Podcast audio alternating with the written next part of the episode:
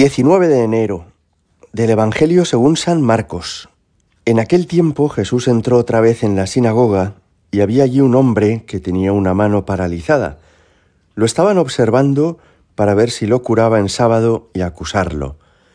Entonces le dice al hombre que tenía la mano paralizada, levántate y ponte ahí en medio.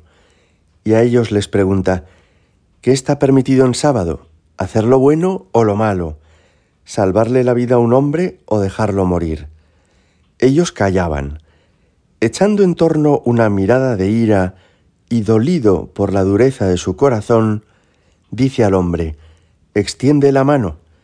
La extendió y su mano quedó restablecida. En cuanto salieron, los fariseos se confabularon con los herodianos para acabar con él. Palabra del Señor.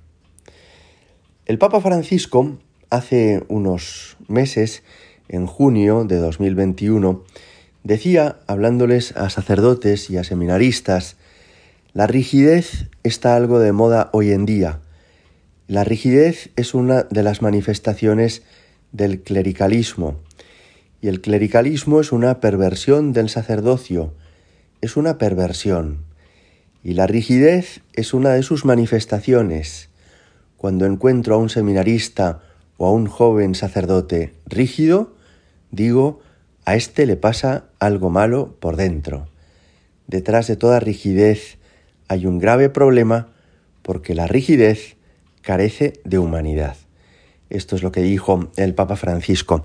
Y lo podemos entender muy bien en el pasaje del Evangelio que acabamos de escuchar.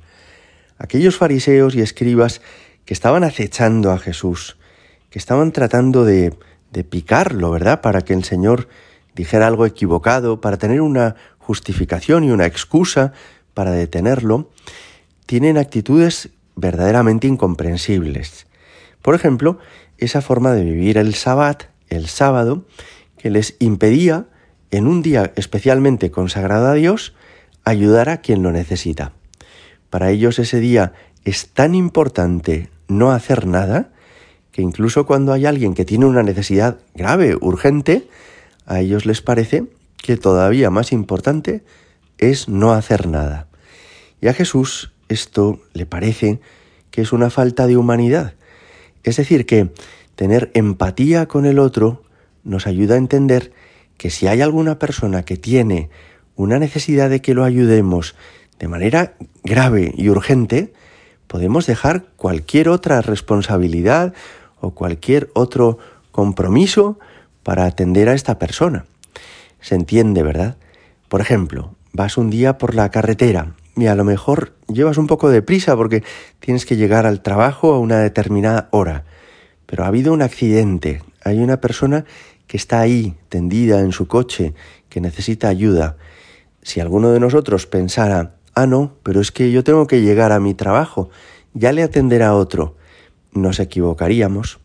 Importante es la puntualidad, importante es el trabajo, pero más importante todavía son las personas, es la vida de cada hombre, de cada mujer, y es que alguien atienda a quien ha sufrido un accidente.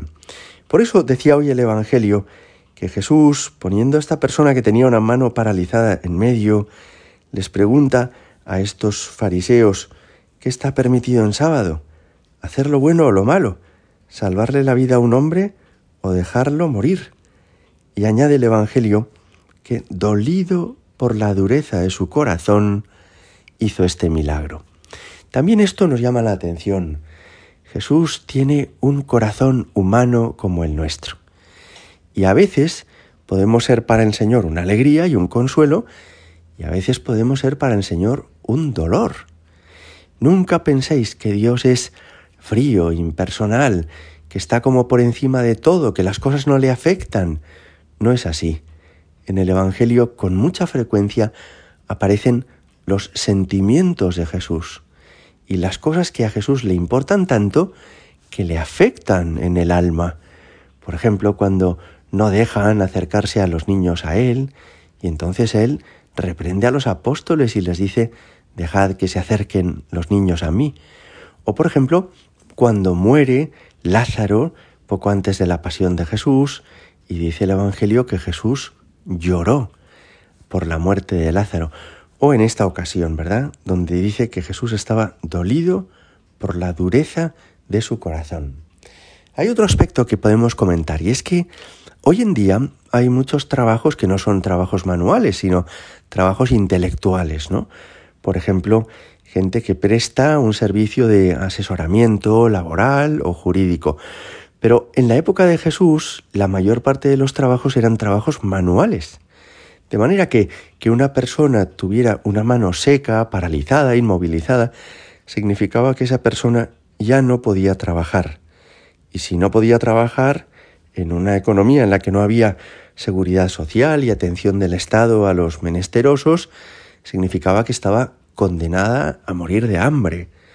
Entonces, para el Señor, el hacer este milagro no es simplemente un gesto de caridad para que esta persona no le duela la mano o para que esta persona pueda ser como los demás, sino que es también un acto, ¿verdad?, de solidaridad y de generosidad con alguien que de otra manera se vería abocado a una existencia frustrante, a una vida probablemente pues de pasar hambre y, angustia, ¿verdad?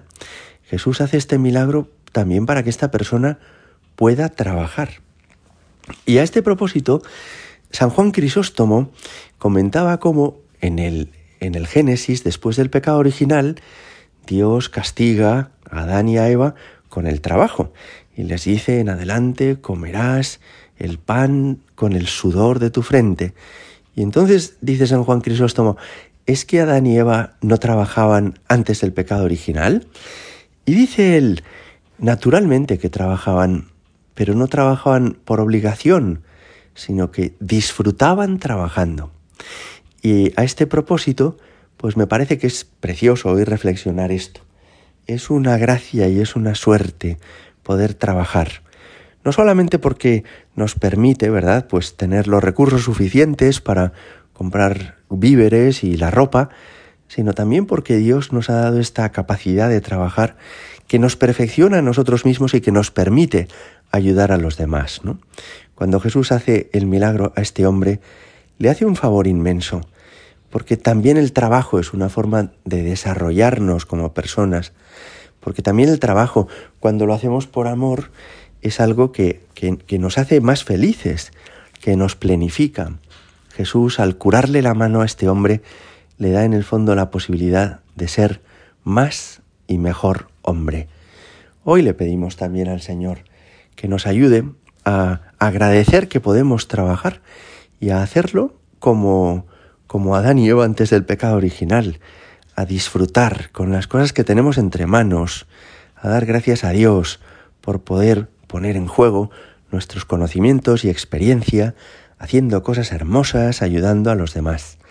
Gloria al Padre y al Hijo y al Espíritu Santo, como era en el principio, ahora y siempre, y por los siglos de los siglos. Amén.